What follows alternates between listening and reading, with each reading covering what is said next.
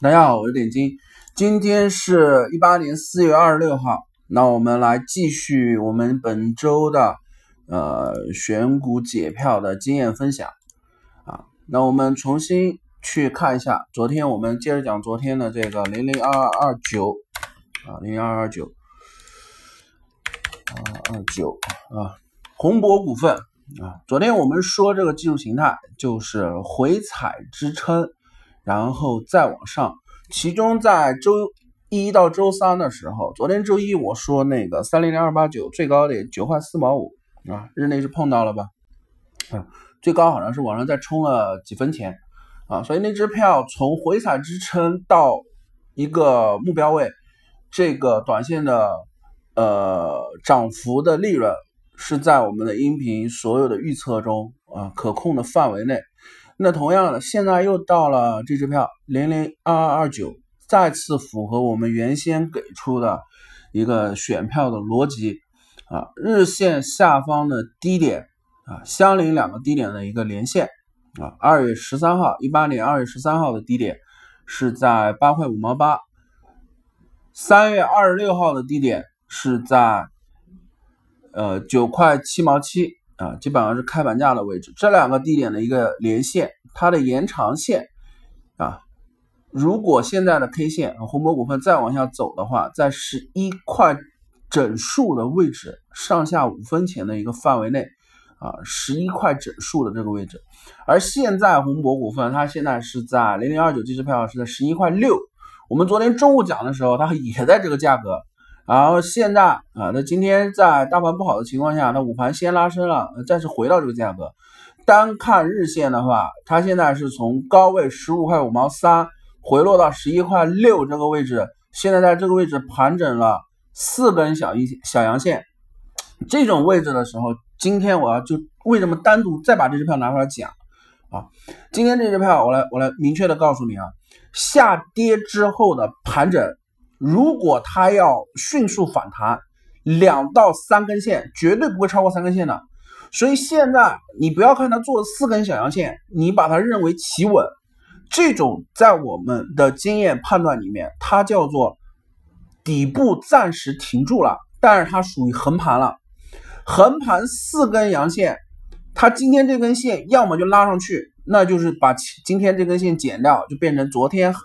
加本周，呃是。底部企稳三根线啊，那它往上去拉。如果今天没有往上去拉，它还是卡住十一块六。昨天我们有讲过什么什么问题啊？它月线的开盘价是十一块六毛八啊，所以它月线现在去做的一个事情，如果它收线就收在十一块六毛八这个位置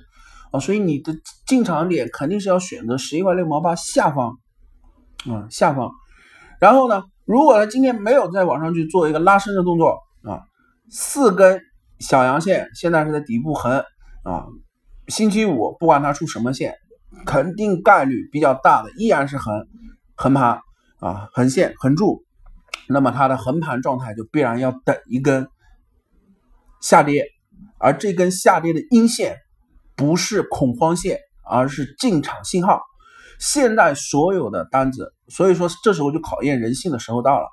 如果你现在人性啊，你觉得？担心它今天拉上去啊，你不太有这个把握准确性的话，那你现在今天十一块六毛八下方仓位就是来调节我们人性的这个和不确定性的这个因素所在的。你可以百分之三或者百分之二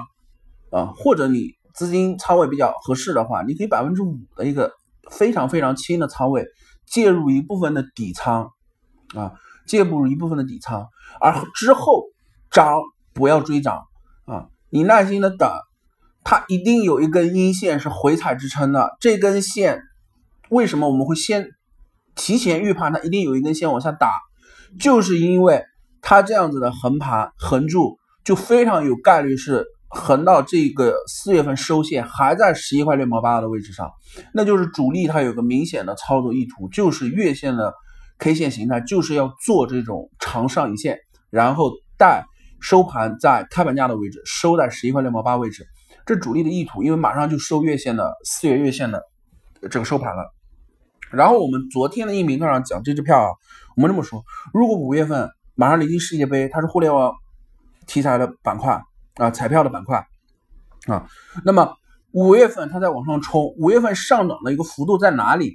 我们说它上涨的幅度是回测前面的那个十五块五毛三，可能会往下跌个两三毛钱，低个两三毛钱的范围。而它最佳的多头形态是五月的月线先往下打一点点，踩一下五 MA 和十 MA 均线。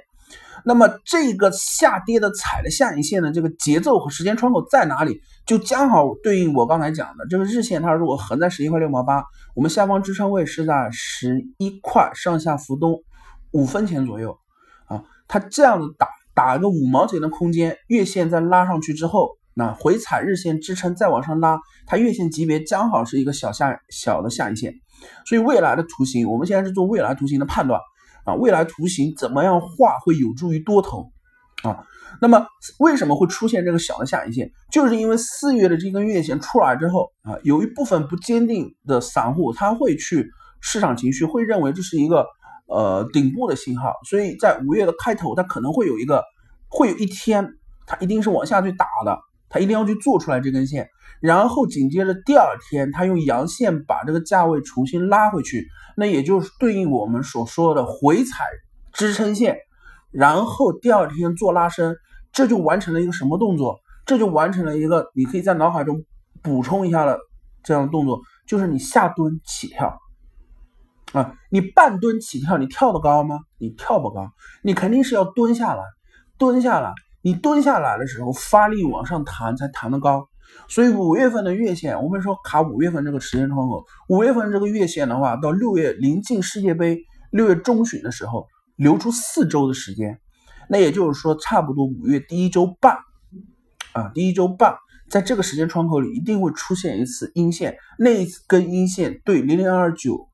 零零二二二九这支票来讲，它是一个入场点啊，刚好是在支撑位附近，日线的支撑位附近。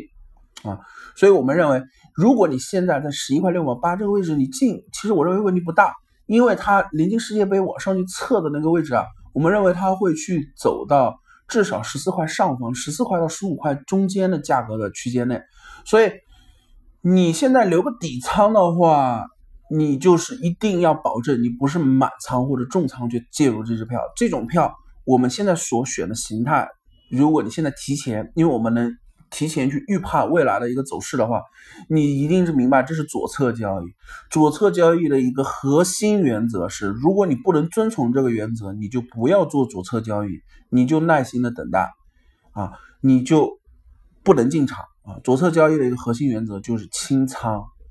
一定是非常轻的仓啊，非常轻的仓位。